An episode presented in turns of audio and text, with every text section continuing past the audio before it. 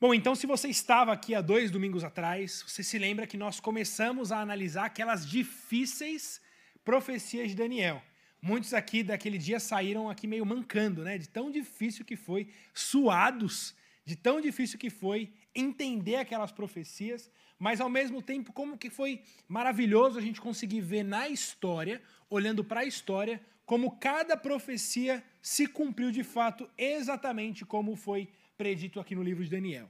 Hoje nós vamos continuar essa análise das profecias que foram dadas a Daniel, lá aproximadamente 500 anos antes de Cristo, para a gente olhar sobre isso, olhar os nossos olhos, voltar os nossos olhos para o livro de Daniel, identificar essas profecias e olhar para a história e ver como que cada uma dessas profecias foram cumpridas. Então eu quero fazer aqui um, um breve resumo com vocês daquilo que a gente estudou há dois domingos atrás, para que a gente possa dar continuidade. Então eu peço que você esteja bastante atento. Mais uma vez, será uma exposição difícil, mas se foi difícil para mim, eu consegui, vai ser difícil para vocês e vocês vão conseguir também entender aquilo que Deus deu por meio da vida de Daniel. Vocês se lembram que Daniel ele trabalha várias visões, tanto desde o sonho lá de Nabucodonosor até algumas visões que ele tem. As visões fazem referência a um mesmo período de tempo. Essas visões falam sobre quatro reinos que reinariam no Oriente, desde Daniel até a destruição do Templo de Israel, que aconteceu no ano 70 depois de Cristo. Então, Daniel recebe profecias por um longo período de tempo. Lembra que nesse grande período de tempo, do fim do Antigo Testamento até a vinda de Jesus, houve ali 400 anos mais ou menos em que não houve novas profecias. Tudo aquilo que estava sustentando o povo de Israel eram aquelas profecias dadas a Daniel. E o que, que diziam a respeito essas profecias? Falavam sobre reinos que se levantariam até a vinda de Cristo Jesus. Ele dá essa resposta para Daniel, dizendo que quatro reinos se levantariam e cairiam até a chegada de um reino que não passaria. Esse era o reino do Senhor, o reino que vem dos céus. Então, na, na, as duas semanas atrás, nós trabalhamos os três primeiros reinos nós expusemos aqui e mostramos fatos históricos que comprovam como cada um desses três primeiros reinos se levantaram e um após um caíram. Qual que é o primeiro reino? Vocês se lembram? Reino da Babilônia, que vem no período de Daniel. O primeiro reino é o reino da Babilônia. Esse reino da Babilônia que cai e vem o segundo reino, que é o reino Medo-Persa, isso. O reino Medo-Persa é o segundo reino que se levanta na sequência do reino da Babilônia, até que então o reino Medo-Persa cai para o Império Grego, o Império da Grécia, chefiado ali por Alexandre o Grande. Nós ainda vimos como que o Império Grego ele se subdivide em quatro pequenos reinos, né? E com grande foco ali no reino do sul e o reino do norte, e que lá da Síria um desses quatro reinos surge aquele personagem que nós trabalhamos, que foi Antíoco Epífanes, que atacou Jerusalém por volta de 165 a.C. Então, ali naquele período, a gente identificou como cada um desses reinos se levantaram e caíram um após um. Hoje, então, nós vamos olhar, voltar os nossos olhos a esse quarto reino. O quarto reino que assola Israel, o quarto reino que vem durante o período aliás, que o Messias vem durante o período desse quarto reino. Eu quero convidar você para abrir o livro de Daniel, no capítulo 2. Nós faremos duas leituras um pouco grandes, mas peço sua atenção. Então, Daniel, capítulo 2, a partir do verso 40. Daniel, capítulo 2, a partir do verso 40. O texto diz assim: O quarto reino será forte como ferro Pois o ferro a tudo quebra e os e esmiuça. Como o ferro quebra todas as coisas, assim ele fará em pedaços e esmiuçará. Quanto ao que viste dos pés e dos artelhos, isso é, dos dedos do pé, em parte de barro, de oleiro e em parte de ferro, será um reino dividido. Contudo, haverá nele alguma coisa de firmeza do ferro, pois que viste o ferro misturado com barro de lodo. Todos os arteiros, todos os dedos do pé eram em parte de ferro e em parte de barro. Assim, por uma parte o reino será forte e por outra será frágil. Quanto ao que viste do ferro misturado com barro de lodo, misturar-se-ão mediante casamento, mas não se ligarão um com o outro, assim como o ferro não se mistura com o barro. Mas, nos dias destes reis, o Deus do céu suscitará um reino que não será jamais destruído. Este reino não passará a outro povo esmiuçará e consumirá todos estes reinos, mas ele mesmo subsistirá para sempre. Como viste que do monte foi cortado de uma pedra, sem auxílio de mãos, e ela esmiuçou, o ferro, o bronze, o barro, a prata e o ouro, o grande Deus fez saber ao rei que há de ser futuramente. Certo é o sonho e fiel a sua interpretação. Então, essa é a parte final da interpretação do sonho que Nabucodonosor tem lá nos palácios da Babilônia e que Daniel dá essa interpretação a ele, lembrando que esse, esse, essa última parte da estátua que, se, que representa a, as pernas e os pés de ferro misturado com barro representava esse quarto, quarto reino, um reino muito forte, mas ao mesmo tempo com suas fragilidades, mas um reino que com sua parte de ferro esmiuçaria a todos os povos. E ele diz que nesse período viria uma pedra que seria solta, bateria nesse pé e seria o reino de Deus, que destruiria todos os outros reinos. Agora abra comigo lá no capítulo 7. Daniel capítulo 7. Leremos do verso 7 até o verso 14. Aqui Daniel está em outra visão. Aqui a, Daniel, a visão de Daniel é sobre aqueles quatro grande anima, grandes animais. E agora a gente vai focar o nosso olhar para esse último animal, o quarto animal que surge. A partir do verso 7, o texto diz assim: Depois disso eu continuava olhando nas visões da noite, e eis aqui o quarto animal, terrível, espantoso e sobremodo forte, o qual tinha grandes dentes de ferro ele devorava e fazia em pedaços e pisava aos pés do que sobejava. Era diferente de todos os animais que apareceram antes dele e tinha dez chifres. Estando eu a observar os chifres, eis que entre eles subiu outro pequeno, diante do qual três dos primeiros chifres foram arrancados. E eis que neste chifre havia olhos, como os de homem, e uma boca que falava com insolência. Continuei olhando, até que foram postos uns tronos, e o ancião de dia se assentou. Sua veste era branca como a neve, e os cabelos da cabeça como a pura lã. O seu trono eram chamas de fogo, e as suas rodas eram fogo ardente. Um rio de fogo manava e saía de diante dele. Milhares de milhares o serviam, e miríades de miríades estavam diante dele.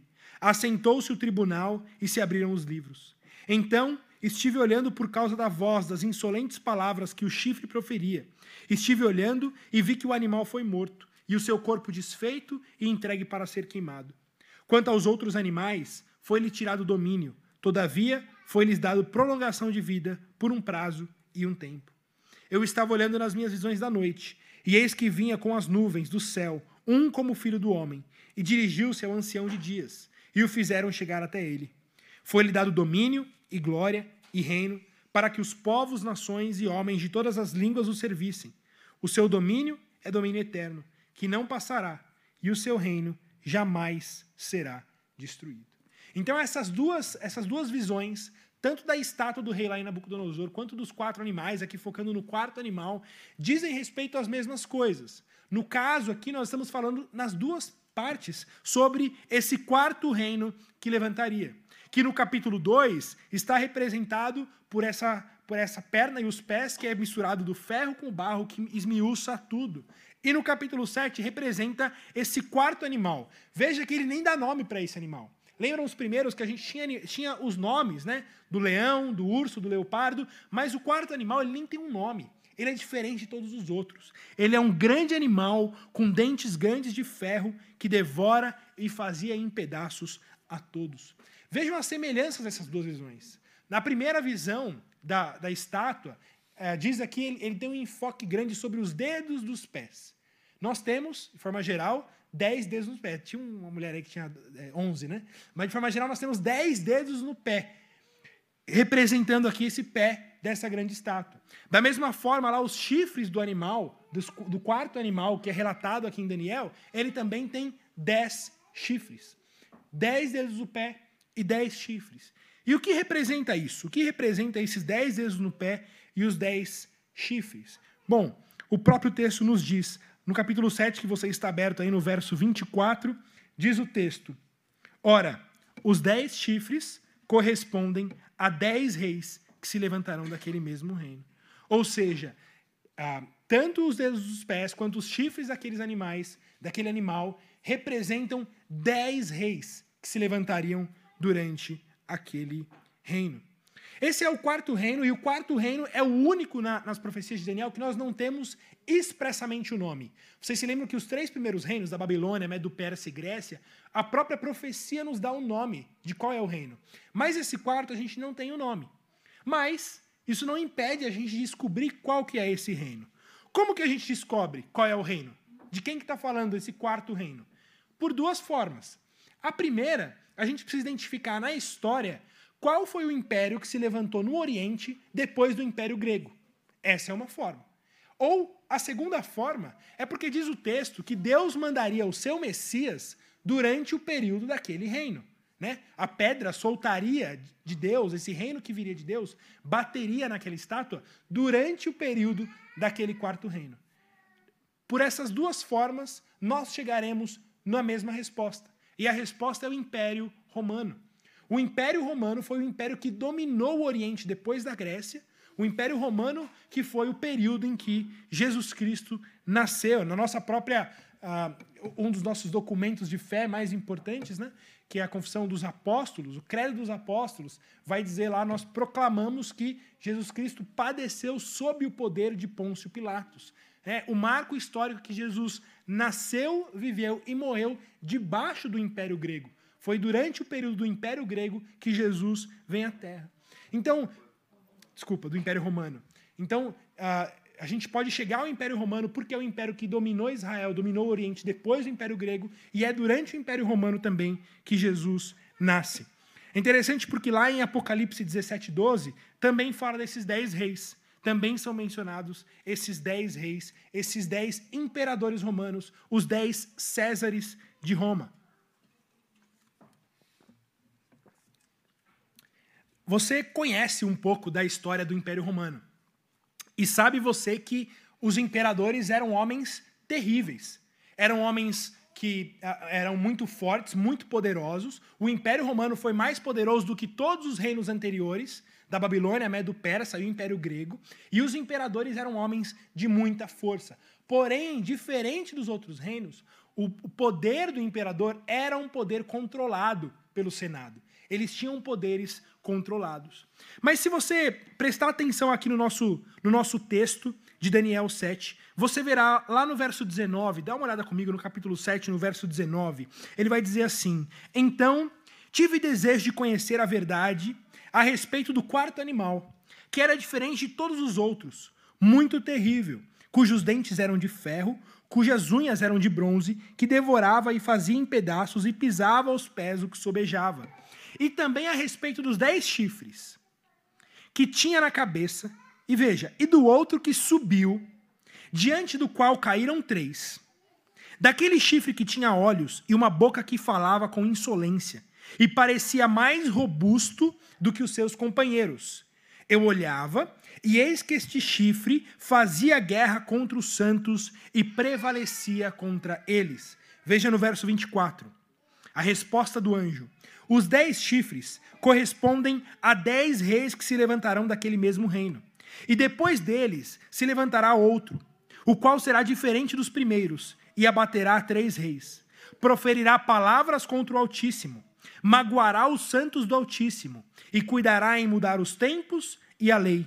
E os santos lhe serão entregues nas mãos, por um tempo, dois tempos e metade de um tempo. Resumindo, o que, que o texto está dizendo aqui? Está dizendo sobre dez chifres, sobre dez imperadores romanos. Está falando sobre os dez primeiros imperadores romanos.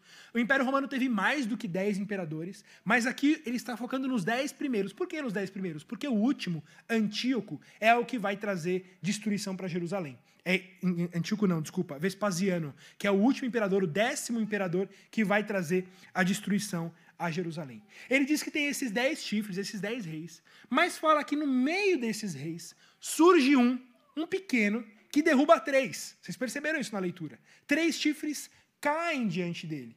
E esse é mais robusto do que os outros, e este é um rei que faz guerra contra os santos. Este é o imperador que faz guerra contra os santos, e diz o texto que ele prevalece contra eles. Para a gente entender isso, eu quero dar para vocês os nomes dos dez primeiros imperadores de Roma. Eles são por essa ordem: o primeiro, Júlio César. Todos eram todos têm o nome de César, né? então primeiro é o Júlio, segundo Augusto, terceiro Tibério, quarto Calígula, quinto, Cláudio, sexto, Nero, sétimo, Galba, oito, Otão, nove, Vitélio e o décimo, Vespasiano. Jesus ele nasce no período do segundo César, Jesus nasce no período de Augusto e ele vive durante o período de Tibério, o terceiro César. Mas o que é esse pequeno chifre que se levanta, diante do qual caem três, e ele persegue os santos? Se você olhar a história, eu estou trazendo aqui elementos históricos que são facilmente verificados por vocês em qualquer qualquer fonte histórica que vocês forem, vocês vão encontrar tudo que eu estou falando aqui. Não tem nada aqui de difícil localização. Até no Wikipedia, o site mais óbvio, vocês vão encontrar essas informações.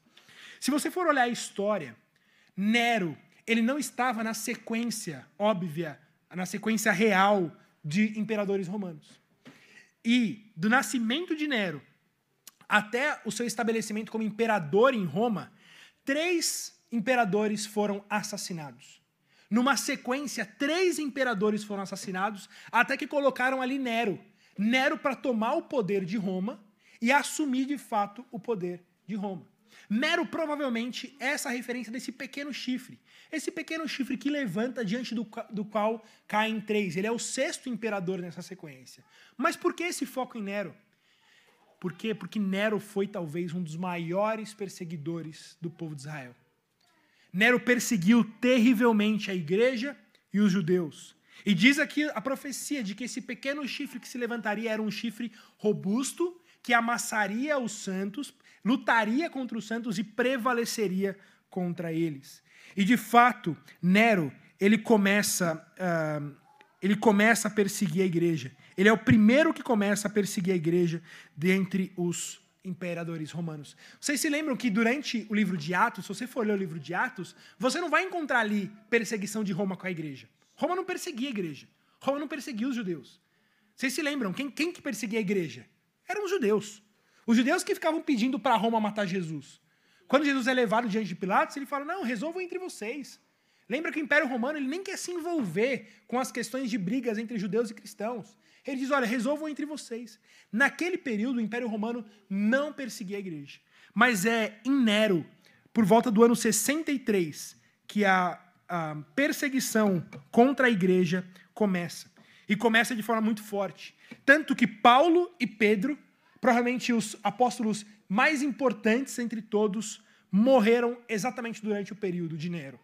Morreram debaixo do governo de Nero. Diz o texto ainda que os santos lhe serão entregues nas mãos por um tempo, dois tempos e metade de um tempo.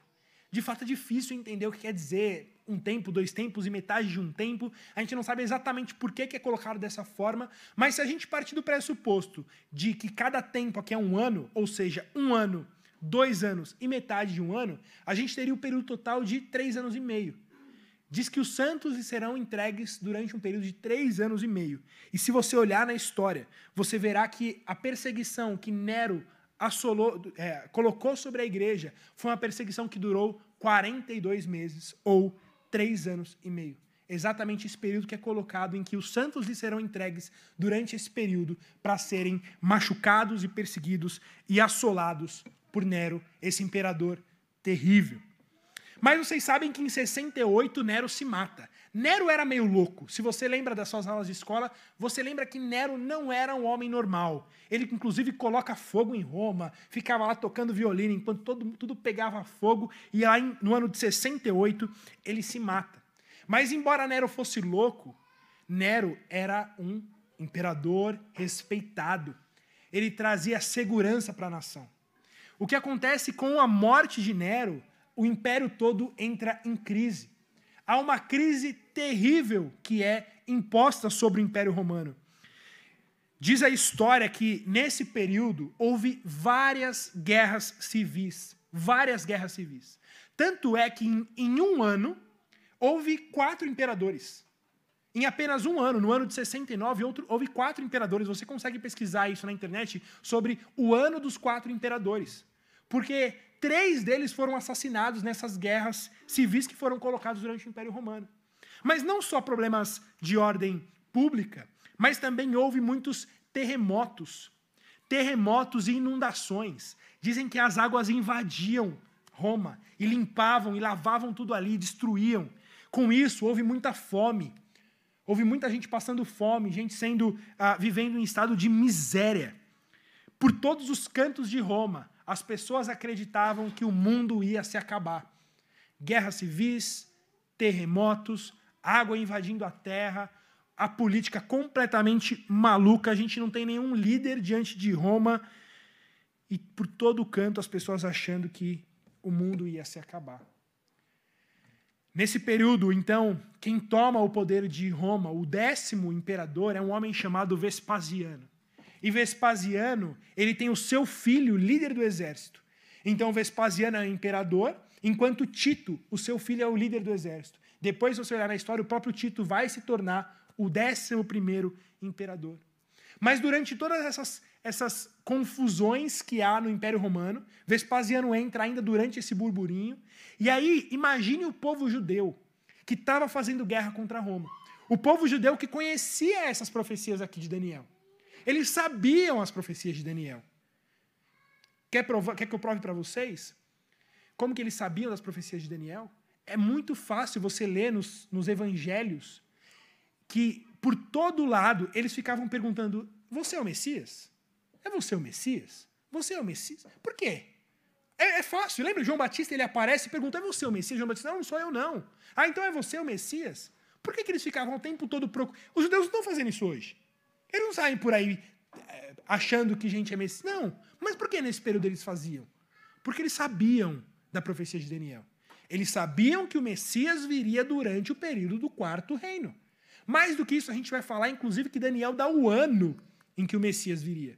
E pelos cálculos, por mais que você não tenha feito Kumon, não seja tão bom em cálculo aí, mas 10 para mais, 10 para menos, sabiam que estava ali no período em que o Messias viria. Por isso eles saíam nas ruas, tentando encontrar o Messias. Qual é o problema? Quando Jesus se coloca publicamente dizendo, eu sou o Messias, os judeus olham para ele e falam, você? Não pode ser. Como que você vai enfrentar o Império Romano? Como que você vai trazer libertação para a gente? Um carpinteiro? Filho de A gente conhece sua mãe, a gente conhece seu pai. Você não é ninguém, Jesus. Homem fraco, homem franzino, não tem formosura nenhuma. Qual que é seu, qual, que é seu exército, Jesus? Esses doze discípulos aí? É isso que vai nos libertar de Roma? Não, esse não pode ser o Messias. E aí então os judeus não olharam para Cristo como o Messias prometido. Mas eles não deram ouvidos ao que Jesus dizia.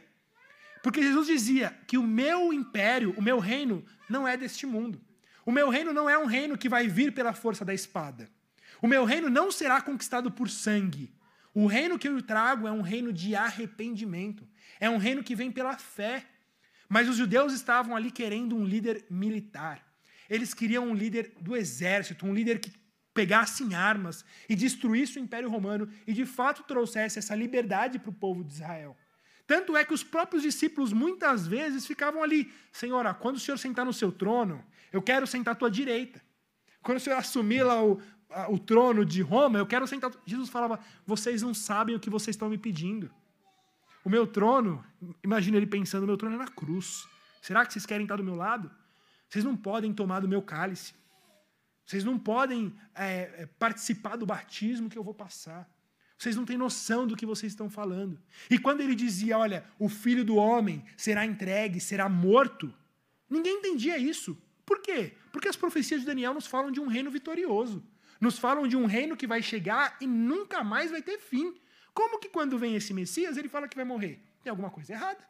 A gente sempre acreditou que quando o Messias viesse, ele traria um reinado para o povo de Israel, o rei que, vem da linhagem de Davi, um reino que jamais terá fim. E esse primeiro rei está falando que vai morrer? Alguma coisa errada tem. Mas Jesus sempre disse: O meu reino não é deste mundo, o meu reino é pela fé. Mas aqueles judeus não, não, não, não creram na mensagem de Jesus. Eles não creram na mensagem de Jesus e continuaram procurando o Messias procuraram, continuaram é, tentando encontrar onde estava o Messias. É você o Messias? É você o Messias? Então, agora, quando a gente está aqui no ano 69 depois de Cristo, lembre que Jesus morreu lá por volta do ano 30. Aqui, então, quase 40 anos depois, quando Roma começa a se enfraquecer, Roma começa a recuar, porque tem terremoto, tem fome, tem instabilidade. Imagina o que aconteceu com o povo judeu. O que eles pensaram? É agora. É agora que Deus vai mandar o seu Messias. Porque o quarto reino está sendo destruído. O quarto reino está caindo, eles estão recuando.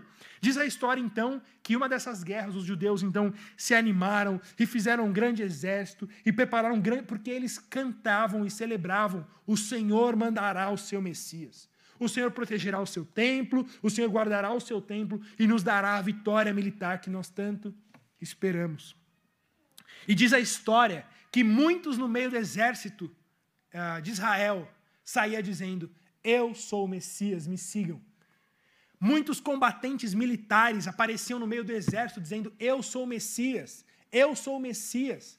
E muitos israelitas iam atrás deles, porque eles, esses Messias, sim, esses falsos Messias apareceram com uma mensagem exatamente como aqueles judeus esperavam: uma mensagem militar, uma mensagem de guerra, uma mensagem de vitória política. Então, quando eles apareciam diante do exército dizendo, Eu sou o Messias, muitos judeus seguiram e foram com eles para a guerra. Mas a história nos conta também que Vespasiano, trazendo estabilidade ao reino, eles destruíram completamente o exército judeu. Eles se fortaleceram. Eles se fortaleceram e Vespasiano manda o seu filho Tito invadir Jerusalém. E lá por volta do ano 69, ele faz, Tito faz um cerco em Jerusalém. Ele cerca toda a cidade de Jerusalém durante cinco meses, mas não invadem. Diz que até por alguns períodos eles saíam do cerco e voltavam. Durante cinco meses, eles encurralaram o povo dentro de Jerusalém. E depois de cinco meses, o que acontece? Eles finalmente invadem a cidade. Os judeus invadem Jerusalém e vão direto para o templo de Jerusalém. Direto para o templo de Jerusalém. Chegando lá, eles colocam insígnias romanas do, por fora de todo o templo, dizendo isso aqui agora está conquistado. Tito começa a ser celebrado ali como um grande guerreiro militar. Eles começam a celebrar Tito, Tito, Tito. E Tito dá uma ordem para que eles não destruam o templo. Aquilo era maravilhoso demais para ser destruído. Tito não queria destruir o templo. Isso você pode encontrar uh, nos relatos de Justiniano, de Flávio José, de, de, desculpa, de Tácito, de Flávio Joséfo, eles vão falar sobre isso. Que eles chegam diante do templo, mas Tito não quer invadir o templo.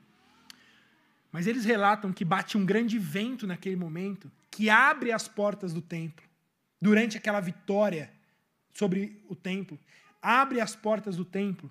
E quando abrem as portas do templo, e aqueles soldados veem o tanto de ouro que tem dentro do templo, eles ficam completamente malucos, invadem aquele templo e começam a destruir tudo que tem lá dentro, começam a, começam a roubar os utensílios, começam a, a pegar tudo que tem ali. Diz a história que Tito invadiu também o templo e se colocou dentro do Santo dos Santos. E ali então os soldados, bebendo, celebrando e roubando tudo que tem ali, começam a celebrar cânticos de vitória a Tito e a Vespasiano, o pai de Tito. Então imagine a cena. Tito está dentro do Santo dos Santos, mediando uma adoração ao seu pai, Vespasiano, o Deus de Roma. Uma blasfêmia terrível no meio do, do templo de Jerusalém. Eles então colocam fogo no templo, aquele templo pega fogo completamente e ele é completamente derrubado. Sabe o que é impressionante? Nos fala ainda a história que depois de alguns dias que esfria aquele fogo que pegou em tudo ali, os soldados voltaram para aqueles escombros, porque aquele muito ouro ficou impregnado naquelas pedras. Então eles voltaram ali com ferramentas para quebrar tudo que tinha ali de pedra, como verdadeiros mineradores, para tirar todo o ouro que tinha ali. Cada pequena pedrinha foi quebrada para que todo o ouro fosse levado embora. Sabe o que aconteceu? Não ficou ali pedra sobre pedra. Exatamente como Jesus havia dito, que não ficaria naquele templo, naquele templo pedra sobre pedra. Os romanos invadiram, destruíram e depois ainda foram lá com pequenas ferramentas para quebrar cada pedrinha e destruir cada pedrinha. Os judeus que estavam esperando um Messias militar foram sumariamente derrotados, foram levados como escravos de Roma e foram completamente derrotados. E estão até hoje esperando o Messias. estão até hoje esperando o Messias. Sem qualquer perspectiva, sem qualquer... e não vai vir. E não vai ter outro templo, eles não vão assumir novamente, porque tudo aquilo que foi prometido já se cumpriu, totalmente. Coloca, Fê, por favor, a imagem. Eu quero mostrar para vocês duas imagens. Essa primeira imagem é a imagem do Arco de Tito. Esse é um monumento, não sei se posso chamar assim, mas uma, um monumento que está lá na, na cidade de Roma, que é um arco que foi erguido durante esse período para celebrar a vitória de Tito sobre Jerusalém, para celebrar a destruição do templo no ano 70, que aconteceu em Jerusalém. A próxima foto mostra uma pequena parte desse arco, porque vocês podem ver os soldados romanos roubando os utensílios do templo. Aqui, no caso, o candelabro. Então, aqui mostra a celebração dos soldados romanos ao invadirem o templo, de roubarem tudo que tem ali e levarem embora todo o ouro e tudo que havia dentro daquele templo. A história comprovando exatamente aquilo que foi dado a Daniel e foi dado a Jesus. Pode tirar. Quero te convidar agora a abrir o texto que está lá em Lucas, o Evangelho de Lucas, capítulo 21. Uma coisa que eu esqueci de mencionar, mas que a história também nos relata, é que neste período ah, em que Tito estava invadindo Jerusalém, muitos e muitos relatos de pessoas tendo visões no céu, visões de soldados lutando no céu e outras coisas misteriosas acontecendo como sinais no céu, e muitos relatos históricos que mostram isso. Capítulo 21 do Evangelho de Lucas, leremos um trecho grande que eu não vou explicar, mas vocês vão ver que a própria, a própria leitura fará sentido para vocês. A partir do verso 5, Jesus, em uma conversa com seus discípulos, ele dizia assim: Falavam alguns a respeito do templo, como estava ornado de belas pedras e de dádivas. Voltando só para entender esse primeiro verso. Jesus está no Monte das Oliveiras, no alto, olhando para o templo. Imagina que eles estão lá sentados numa, no, na grama, olhando para aquele templo maravilhoso. E aí os discípulos estão ali elogiando o templo. Como esse templo é bonito, não é? Olha como ele é bem construído, olha como ele é bem ornado, as suas belas pedras. E aí então continua o texto. Então disse Jesus: Vedes essas coisas? Dias virão em que não ficará pedra sobre pedra que não seja derribada. Perguntaram-lhe, mestre, quando sucederá isso? E que sinal haverá de quando essas coisas estiverem para se cumprir? Respondeu ele: Vede que não sejais enganados, porque muitos virão em meu nome, dizendo: Sou eu, e também chegou a hora. Não os sigais. Quando ouvirdes falar de guerras e revoluções, não vos assusteis, pois é necessário que primeiro aconteçam essas coisas, mas o fim não será logo. Então lhes disse: Levantar-se-á nação contra nação e reino contra reino. Haverá grandes terremotos, epidemias e fome em vários lugares, coisas espantosas e também grandes sinais do céu. Antes, porém, de todas essas coisas, lançarão mão de vós e vos perseguirão, entregando-vos às sinagogas. E... Lembre-se do que eu falei de Nero entregando-vos às sinagogas e aos cárceres, levando-vos à presença de reis e governadores por causa do meu nome. E isso vos acontecerá para que deis testemunho. Assentai, pois, em vosso coração de que de não vos preocupardes com o que haveis de responder, porque eu vos darei boca e sabedoria a que não poderão resistir, nem contradizer todos quantos se vos opuserem. E sereis entregues até por vossos pais, irmãos, parentes e amigos, e matarão alguns dentre vós. De todos sereis odiados por causa do meu nome. Contudo, não se perderá um só fio do cabelo de vossa cabeça. É na vossa perseverança que ganhareis a vossa alma. Quando, porém, virdes Jerusalém sitiada de exércitos, sabei que está próxima a sua devastação. Então, os que estiverem na Judéia, fujam para os montes. Os que se encontrarem dentro da cidade, retirem-se. E os que estiverem nos campos, não entrem nela. Porque estes dias são de vingança, para se cumprir tudo o que está escrito. Ai das que estiverem grávidas e das que amamentarem naqueles dias, porque haverá grande aflição na terra e ira contra o seu povo. Cairão ao fio da espada e serão levados cativos para todas as nações. E até que os tempos dos gentios se completem, Jerusalém será pisada por eles. Haverá sinais no sol, na lua e nas estrelas. Sobre a terra, angústia entre as nações, em perplexidade por causa do bramido do mar e das ondas. Haverá homens que desmaiarão de terror e pela expectativa das coisas que sobrevirão ao mundo, pois os poderes do céu serão abalados. Então se verá o Filho do Homem, vindo numa nuvem, com poder e grande glória. Ora, ao começarem essas coisas a suceder, exultai e erguei a vossa cabeça, porque a vossa redenção se aproxima. Ainda lhes propôs uma parábola, dizendo: Vede a figueira e todas as árvores. Quando começam a brotar, vendo, sabeis por vós mesmos que o verão está próximo. Assim também, quando virdes acontecerem essas coisas, sabeis que está próximo o reino de Deus. Em verdade vos digo que não passará essa geração sem que tudo isso aconteça.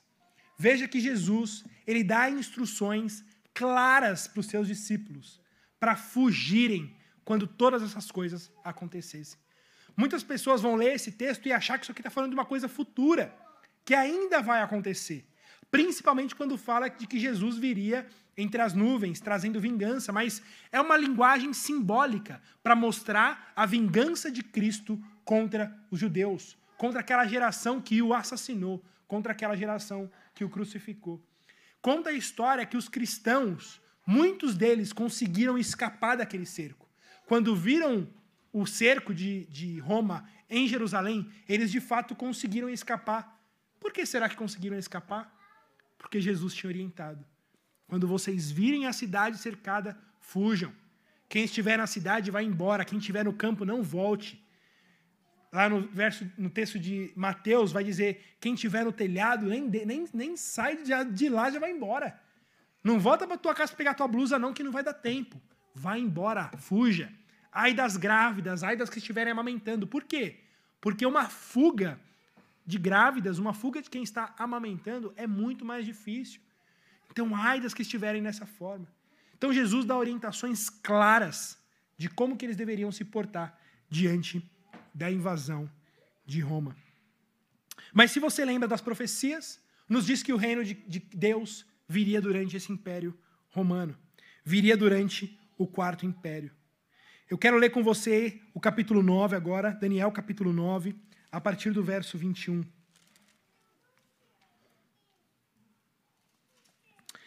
Nós já vimos que Daniel não disse que apenas o reino de Deus viria durante o período do quarto reino, mas ele diz, inclusive, que ele viria no ano em que deveria vir.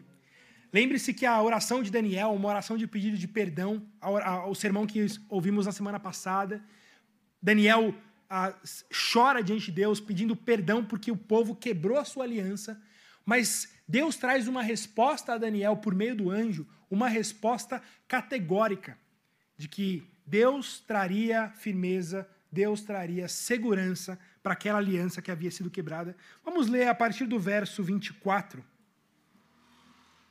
A partir do verso 23. No princípio das tuas súplicas saiu a ordem, veja que o anjo está vindo para dar resposta. E eu vim para tu declarar, porque és muito amado. Considera, pois, a, a coisa, entende a visão. Ele dá isso para que Daniel entenda. Setenta semanas estão determinadas sobre o teu povo e sobre a tua santa cidade, para fazer cessar a transgressão, para dar fim aos pecados, para espiar a iniquidade, para trazer justiça eterna, para selar a visão e a profecia e para ungir o santo dos santos. Sabe, entende, desde a saída da ordem para restaurar e para edificar Jerusalém, até a ungido ao príncipe, sete semanas e sessenta e duas semanas. As praças e as circunvalações se reedificarão, mas em tempos angustiosos. Depois das sessenta e duas semanas, será morto ungido, e já não estará, e o povo de um príncipe que há de vir destruirá a cidade e o santuário, e o seu fim será num dilúvio. E até ao fim haverá guerra, desolação, desolações são determinadas. Ele fará firme aliança com muitos por uma semana. Na metade da semana, fará cessar o sacrifício e a oferta de manjares. Sobre a asa da, abominação virá o assolador, até que a destruição que está determinada se derrame sobre ele. Essa é uma das partes mais difíceis de toda a Bíblia. Uma das profecias mais difíceis de serem interpretadas de toda a Bíblia. Ela é objeto de debate até hoje entre teólogos. Eu aqui não quero é, ficar fazendo cálculos com vocês para a gente chegar aos números, embora a gente possa fazer isso, mas a gente só entende que no púlpito é que talvez não seja o ambiente mais proveitoso para fazer isso. Mas como eu disse de manhã, ainda hoje eu vou colocar no nosso grupo do Telegram lá um livro mostrando como fazer esses cálculos dessas 70 semanas de Daniel, como que essas 70 semanas de Daniel são entendidas. Eu quero trazer para vocês aqui só a resposta. Só a resposta para ajudar a gente na interpretação do texto. As semanas significam sete anos. Então, aqui, cada semana, o, o, o sete, né, a, a, palavra semana, ela é literalmente traduzida por sete. É a mesma palavra. Então, é como se o texto dissesse de 70 setes. E aqui a ideia é que são sete anos. 70 vezes sete anos. Então, se você fizer 70 vezes 7, 70 vezes 7 anos, você chegará ao cálculo de 490 anos. O que o anjo está dizendo a Daniel? Que a partir do decreto de reconstrução do templo, de retomada da glória do que foi o templo, 490 anos até o ungido. 490 anos até a vinda do Messias. Lembre-se que Daniel era um homem que conhecia a profecia bíblica e um homem que dominava cálculo de profecia. A própria oração de Daniel no capítulo 9 começa porque ele fez os cálculos e viu que ali estava se completando uma profecia de anos. Então, quando o anjo dá para Daniel um cálculo, Daniel entende, ele fala: vê entenda. Da saída da ordem até a ungido, 490 anos. Mas o anjo ele divide esses 490 anos em três grupos. Ele fala primeiro de um grupo de uma é, de sete semanas. Sete semanas, o que seriam 49 anos. Sete vezes sete, 49 anos. Primeiro ele, ele separa esses 49 anos, dizendo que nesses 49 anos, apontando que seria a reconstrução do templo. Então, o primeiro grupo de semanas representaria a reconstrução do templo, diz o texto, em tempos angustiosos. Se você for ler lá o livro de Neemias, você vai ver como de fato a reconstrução do templo foi sob muita oposição, foi sobre tempos angustiosos.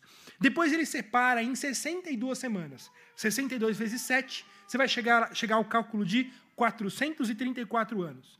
Se você pegar desde o final da reconstrução do templo, 434 anos, você vai chegar ao número de 26 depois de Cristo. O ano de 26 depois de Cristo exatamente o ano em que inicia o ministério de Jesus, em que Jesus é batizado por João Batista, e que no batismo de João Batista é dito: o reino de Deus chegou.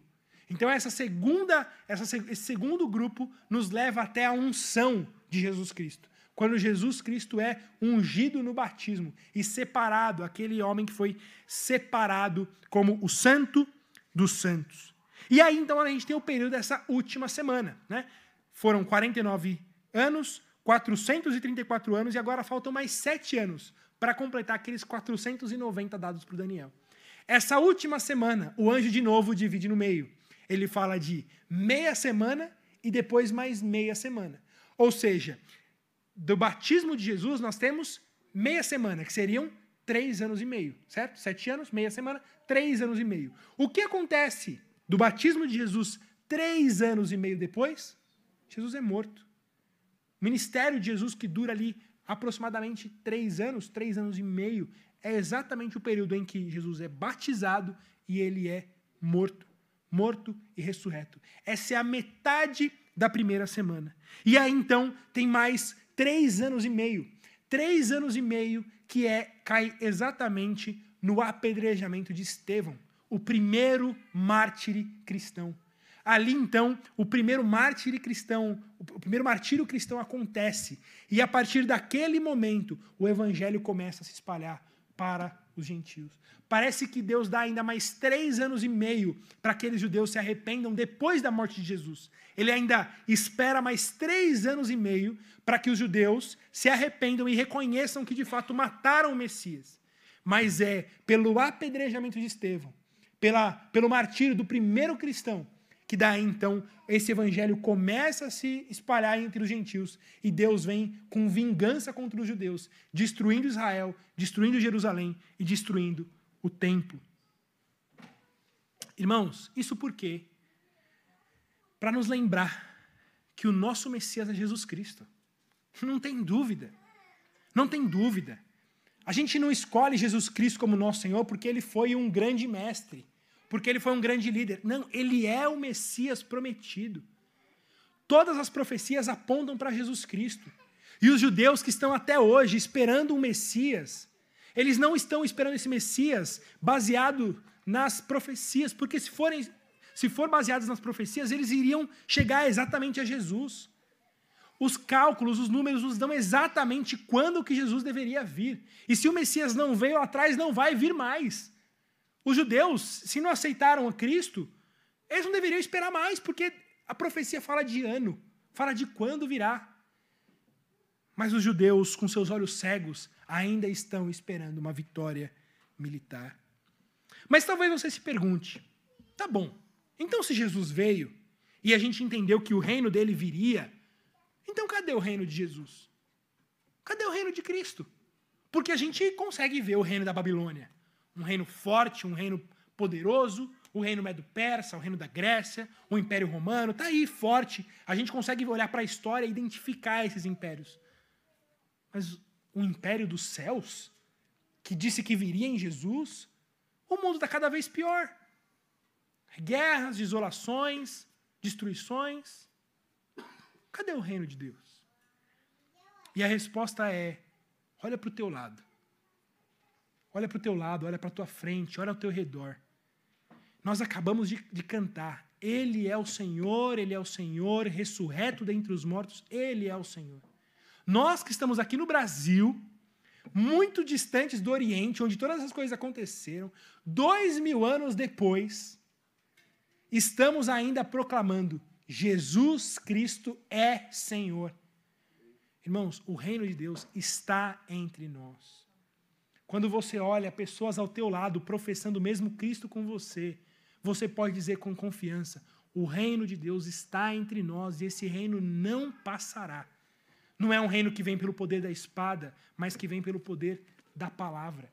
Em que mais e mais pessoas são alcançadas por meio da palavra e vêm para esse reino, um reino de amor, um reino de graça, um reino de perdão, um reino que levanta a bandeira de Jesus Cristo, nosso Senhor, o nosso Messias, o nosso ungido, que veio trazer essa resposta a Daniel.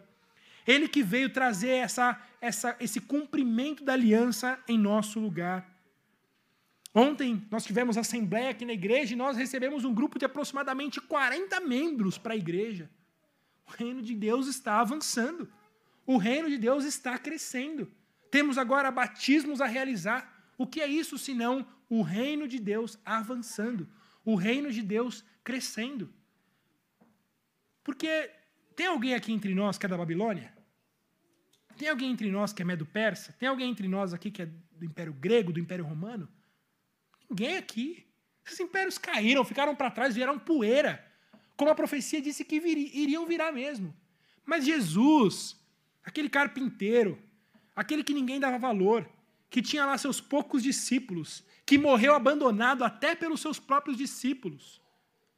O nome dele é professado e proclamado entre nós até hoje. E nós até hoje dizemos: Eu sou do reino de Jesus Cristo. Eu faço parte desse reino vitorioso. Jesus é aquele que diz diante do Pôncio Pilatos: Meu reino não é deste mundo. Se o meu reino fosse deste mundo, os meus ministros se empenhariam por mim, para que eu não fosse entregue aos judeus. Mas o meu reino não é daqui. Vocês lembram que na profecia de Daniel, quando fala do ancião de dias, fala que o seu trono é pega fogo, mostra o poderio do Deus Pai ali, sentado no trono, fala que ele é servido por milhares e milhares e miríades de miríades. Você imagina que Jesus, aqui diante de Pôncio Pilatos, está sendo levado para a cruz, e aos olhos humanos, ele está sendo derrotado, ele está sendo crucificado, e Pilatos diz: é, Você realmente é rei? Como é que é esse negócio aí? Cadê o teu reino? Sabe o que Jesus fala? Meu reino não é daqui, não. Porque se fosse, os meus ministros já teriam destruído todos vocês. Eu tenho milhares de milhares de anjos, milhares de miríades de anjos com suas espadas, prontos para destruir todos vocês. Mas não ainda. Mas não ainda. O meu reino não é daqui. O meu reino é de outro mundo. Mas eu tenho o meu exército. E eles estão segurando o meu o, o serviço a mim. Mas de fato, Jesus é aquele que fez cessar a transgressão na cruz. Ele é aquele que deu fim aos pecados. Ele é aquele que espiou a iniquidade. Ele é aquele que trouxe justiça eterna. Ele é aquele que selou a visão e a profecia e foi ungido como o Santo dos Santos. Nós lemos no início desse culto o texto de Hebreus, capítulo 10, em que mostra que Jesus ofereceu um sacrifício de uma vez por todas. Ele é o nosso Senhor que disse: está consumado. É por isso que nós não oferecemos mais sacrifício de animais, é por isso que nós não precisamos de um novo Messias. Mas o nosso Senhor, ele é vitorioso. Diz o texto que ele, o Senhor Jesus, então, ele é tomado pelas nuvens e é levado ao ancião de dias, ele é levado ao Deus Pai, e foi-lhe dado domínio e glória e reino, para que os povos, nações e homens de todas as línguas o servissem. O seu domínio é domínio eterno, que não passará, e o seu reino jamais será destruído. O Senhor Jesus recebeu todo o domínio.